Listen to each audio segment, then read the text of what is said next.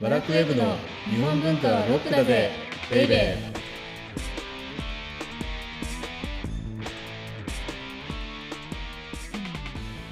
こんにちは。バラクエブ編集部スタッフ、先入観に支配された女、サッチーです。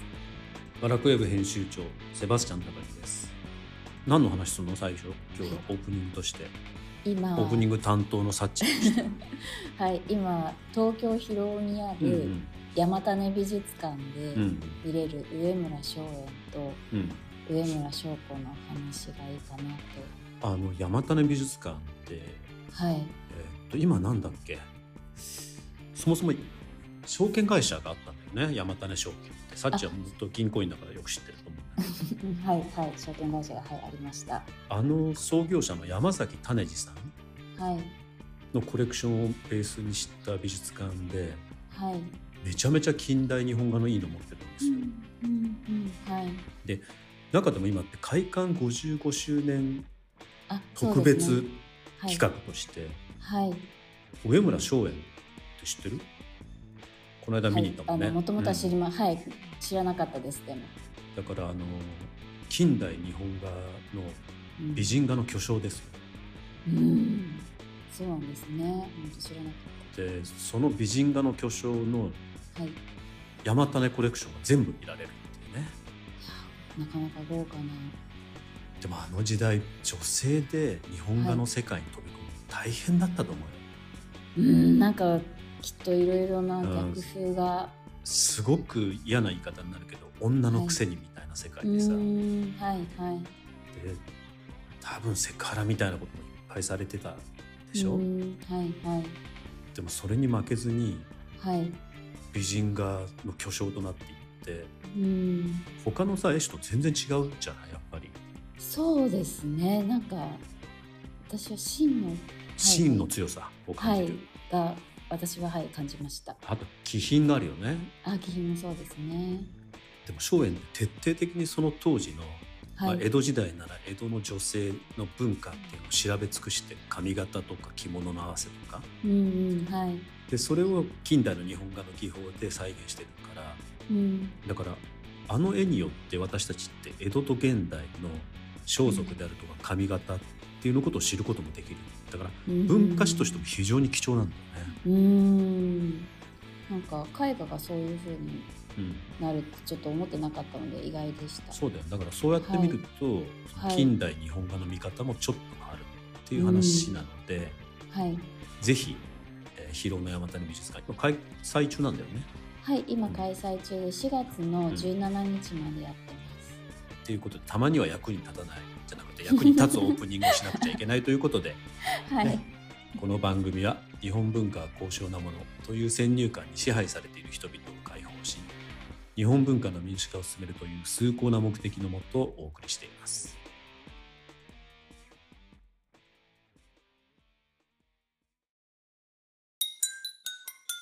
日本文化はロックだぜベイベ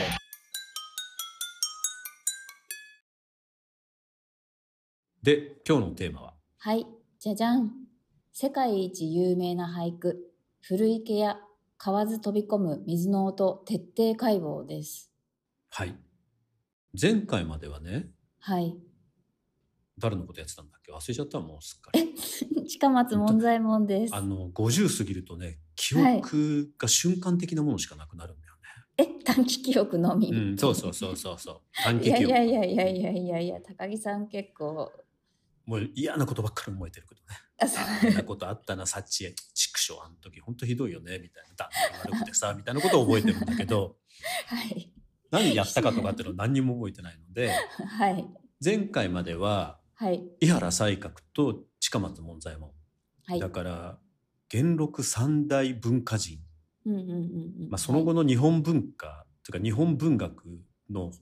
方向を決定した3人のうちの2人までやったんだよねはい。。うん、はい。でで、最後のうん。一人が、最後の一人でそうですすよか。最後の一人にして最大の一人なんですけれども、はいはい。なんですけど、松尾芭蕉といえば、うん、あの句ですよ。はい。古古池や池屋。はい。河津飛び込む水の音。はい。で、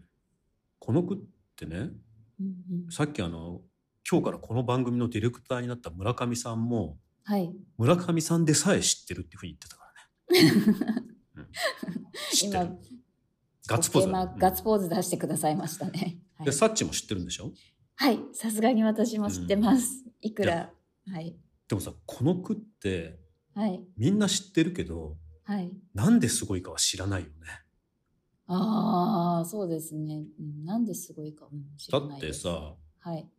古池に河津が飛び込んでうん、音が聞こえるなあっていう句じ ゃない自分であ、まあそうですね。だってなんかそういうふうに思ってるわけでしょ情景はうい。ん情景がこう、浮かぶな、みたいな感じです。あ古い池があってそこに河津がポチャンって飛び込んだなあみたいなね。はい、はい、そうですね。だから別にすごいとは思わなくでもさなんでこの句が今や日本を代表する文学の俳句のねうんそれを代表するはい、句になったのかはい。そのことって全然わからないでしょわからないです。ただ習ったから覚えそうてそうるあとはみたい何な感じ何かこの句というのは俳句というのは今の写真に近い写生みたいなね はいはい。そのものそをうで写すし取ったみたいなことでねはいはい。評価されているのですみたいな、うんうんなんですけど、はいそれってもう大きな間違いなんですよそれそんな違うんですね。もうねそんな風にこの句を解釈していちゃはい。もう一生日本文化のこと理解できないです そうここで断言しましょうはいだから断固として言いますけどはいこの句っていうのははい。カエルが飛び込んで音が聞こえるなあっていう情景を読んだ句ではないと、うーん。いうことでねはいおそらくあのこの感じでやってるとこの句だけで、はい。えーっと2回分ぐらいはあまあいくそだんなろにうと奥深いってことですね。あの、ね、奥深すぎるんですよ。これへえで。奥深すぎてあんまりね、触れたがらないのみんな、あそんなにう。ん、あの俳句の迷宮に入り込んじゃうからこれやりだすと。へえ。ということではい。でじゃあだしね。早速はい。そのこの句に関してはいっぱい本も出てるわけですよ。ああはい。だから、あのそういう本読めばよくわかるんですけどはいその本さえ読みたくないっていうサッチみたいな人もいるわけです よ。世の中はにいはいバクッと。バクッとね、うんはいということではい今回はまずこの句を読み解くためのキーワードっていうのをいくつか挙げて説明していきたいなというふうに思うんですけど、はい最初のキーワードがはい。 「永遠と一瞬」永遠と一「瞬。永遠と一はい。瞬」時間のっていうことなんですそううだから例えばねはい「古池屋」っていうのははい。古い池っていうことでうんうん永遠を象徴してるんですよ。ああ昔からある池だから。だし、何も変わらない、はい。はい。動かないもの。はい。で買わず飛び込むはい。あ、これって一瞬でしょはい、そうですね。確かに。だから古池っていう永遠のものとはい。買わず飛び込むっていう一瞬のものうんそれが水の音で交わってるんですうん。おお。だから途端に。永遠と一瞬をはい。水の音で交差するはい。これが俳句が小宇宙だって言われるゆえんなんですよへえ、俳句小宇宙なんですね。うんすごい。だって永遠と一瞬ってまるっきり逆なものでしょうん、確かに。それなのにはい。水の音っていう言葉を最後に持ってくることによってはい。永遠と一瞬が交差するうんうんうんうんうんうん。でそう考えるとはい。カエルが飛び込んだなぁとは随分変わってくるでしょ全然、はい。 奥行きが全然違いま全然す。変わってきますよね。はい、うんはい。であとはこれがすごいのがねはい。最後に水の音っていうふうに聞くとはい。それまで静寂があったわけですよ。うんうんうんうんうん。だって古池屋ってまずあるでしそょうですね。はい。で買わず飛び込むまではまだ動作じゃん。そうですね。はい。うんうんあのこれってなんとなくカエルが両足をひ広げてピョーンって飛んでうはい。目に浮かびます。でしょだからそこまではまだ止まってんの。はい。はい。うんでうんでも、水の音って聞いた瞬間にポチャンって音が聞こえてきてはい。でそのおでだからそれまで静かだったうん静寂の世界をポチャンっていう音がうん乱すことによってこの永遠を封じ込めるんですよその一瞬に。おーそういうことで永遠と一瞬っていうのをはいも。うこの五七五ですよたった。 17文字で。そう今サッチーはくしくも17文字って言いましたけどはいよく俳句ってはい17文字の世界で一番短い詩って言わせる言われるでしょ、うんうんうんはいそういうイメージありますうん、これこれもちょっと違うんですよ。え17字のはい世界最短世界で一番短い詩って言われるとはいあめちゃめちゃあれ気にならないあれ字余り字余りはい字余気り持ち悪いめちゃめちゃ気持ち悪いよねなあっちゃとう字足らずとか、はいうわーってなりますなるでしょ、これはなんだよこれ読めねえじゃんみたいになるじいゃはない、いはいはいなりますこれ多分ね6,000万人ぐらいはそう感じてると思う日本人のさ半分じゃないけど、うんちょっとはいあもう10分になっちゃった今回1個しかキーボードキーワードいかないよきっと、うんやばいあでもいやねこれがもうめちゃめちゃ重要だからもうあ今回もこれに特化していくあわかりましたもうね、はい、もう毎回毎回キーワード1個ずつやってってもいいぐらいこの国に関してはおーはいなんだけどはい17字じゃなくてねはいこれ17拍なんですよ。吐くというのがはい俳句っていうのはあくまでも韻文これどういう意味かっていうと、はい音を楽しむ文章なんですあそうなんですよ。ね、うん、ということはリズムなんです。はいはいだから四拍子とかの拍そうそうそうそう、3拍子4拍子5拍子。子はいじゃあそれがどういう拍かっていうとうん5拍7拍5拍なのね。おおはいはいだからもしうん7拍に足りないっていうことであれば例えば、あの字足らずね、はいうんうんそういう場合は2拍開けるのうんうんうんうんはいだってリズムだからはいそれであーはい5拍なのに7字あるっていう時ははいその7字を5拍で読むんですあそうするとちょっと早くなるそうですね詰め込みますもんね、で芭蕉の有名めちゃめちゃ有名な国はい「海くれて鴨の声ほのかに白し」っていう句があるんですよ初めて聞きました、うんこれ17字で読んでたら大変だよはいだって「海くれて」はまあいいよ5だからくれてはいそうですねつい「カモの声」って5文字じゃんはいすごいでも五七五の7のとこでしょはいでに足りないそうでしょで下の句に行ったってほのかに白しって7文字もあるんですよ本当ですねじゃあこれを五七五じゃなの文字じゃなくて白で読むとするとはい「海くれてうん」で「カモの声」っていうのは5文字で終わるけどうん7白だからは「いカモの声」「タンタン」おでーそっから「ほのかに白し」っていうのは7文字あるけどそれを5白で読むっていうことは「ほのかに白し」だからこれってどうやって読むかっていうとはい「海くれて鴨の声ほのかにしろし」っていうふうにおーあへえそんなリズムが変わるんそうでいす、ね、うふうに考えると「海がくれたと」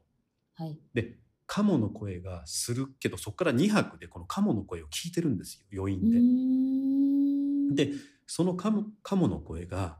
ほのかに遠ざかっていく遠ざかっていくから「ほのかにしろし」うんっていうふうに5拍に70を詰め込んで読むんですね。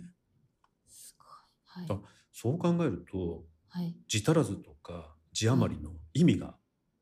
はいこれっていうのは多分読んだ人が自分の心象風景をこういうふうに読んでねっていうふうにアドバイスしてくれてるんです僕たちうーに。んなるほど全然字足らずとか字字余りっ余てり感じじゃないですそうね。そうそ うそうもう余っちゃったとか足りないっていうふうに察知を思うかもしれなじゃないでいすそういうことじゃなくてわざとやってるんです、なるほど、まあすごい誤解してました。そうなんですでもいずれにしてもこの17字とか17拍にうん永遠と一周もこの句っていうのは閉じ込めているのではい。もう世界で一番有名な句になってるんですけれどうもんはい、そもそもねこの句ってうん、はい、中の句と下の句が先にできたんですよ。中の句うとん下のつ句、まりねっていうことは川ず飛び込む水の音が先にできた。へえ頭からじゃないんですね頭じゃないの。だから、これも次回やりますけど、すごく重要なことなので、はいで、川ず飛び込む水の音っていうのが先にあって、はいで、それに対して弟子はね、はい山吹屋っていうのを提案したの。へえ山吹だいぶ変わりますだいぶ変わるでしょでもはい、色彩的にはそっちの方がいいよね。ああまあ確かに、うんうん、だって山吹屋っていうのと、山吹のあの黄綺麗な色とさう、んはい綺麗で、な川津のまあ緑なのかなみたいなさ。はい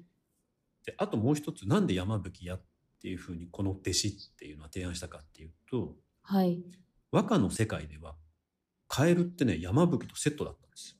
あ、そうなんですか。うん、これ「万葉集」の時代からそうだっはた、い。あ、へえ。でもこれ山吹だったらめちゃめちゃ小さな子になってたよ。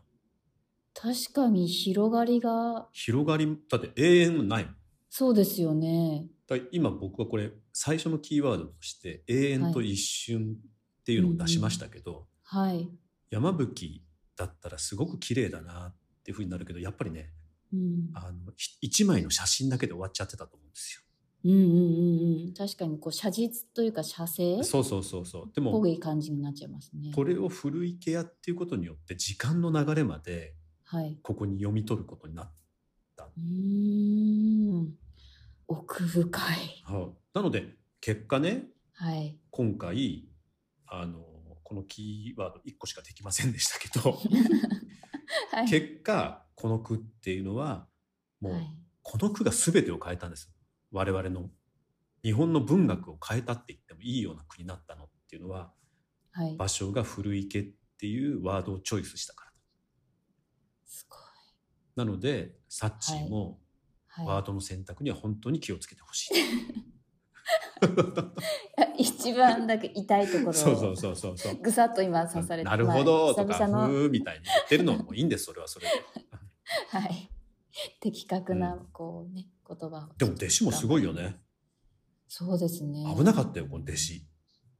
で山吹屋って採用しそうだったと思うよ多分、ああ、まあ確かに綺麗っちゃ綺麗です、うん、綺麗だしハマってるもんそうですね。でうもんハマってるけど、はい。綺麗すぎて違和感がないかったんだろうね場所にとってはああ。なんかさらにどんどんこう、いいものを作ってこうみたいな感じそなうんですそね、うそうそれもね場所次。回あのやろうと思うんですけどはい。本当に古いケアっていうこの言葉ってうん。全く動かせないじゃないああ、それこのふ以う外んはまらないっていう感じです。そうはまらない、そうはいはまるはまらないってすごく俳句にとっては多分重要なことだと思うんですけどはい。もうバチッとはまっちゃったんですようん。でもううん抜けないの、ああ、それ以外ないってことですね。でそういう言葉をはい探し続けたのが、多分松尾芭蕉っていう人だったんだろうなとおーでそれの象徴になってるのがこのはい。古い池や河津飛び込む水の音っていううんうんうん。俳句だったんだろうななるほとど。いうことです。えじゃあ奥深いうん、俳句奥にな深りいましたそうだね奥深いこの一句をもうしつこくしつこく今回はいや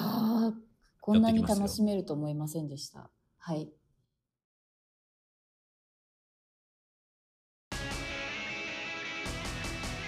日本文化はロックだぜベイベー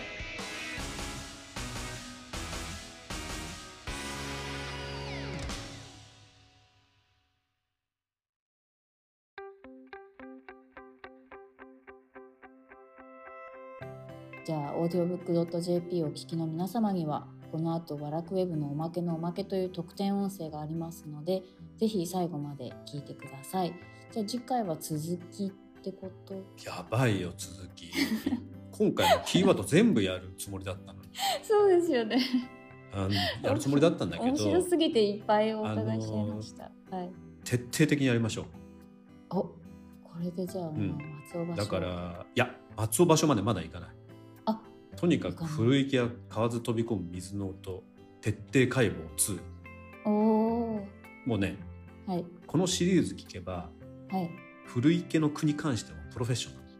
おおいいですねちょっと新しいうん、あのちょっと台本ができてないからっていう話もあるんですけどねはい、はい、はいお相手はワラクウェブ編集長セバスチャン高木とワラクウェブ編集部スタッフ先入観に支配された女サッチーでした。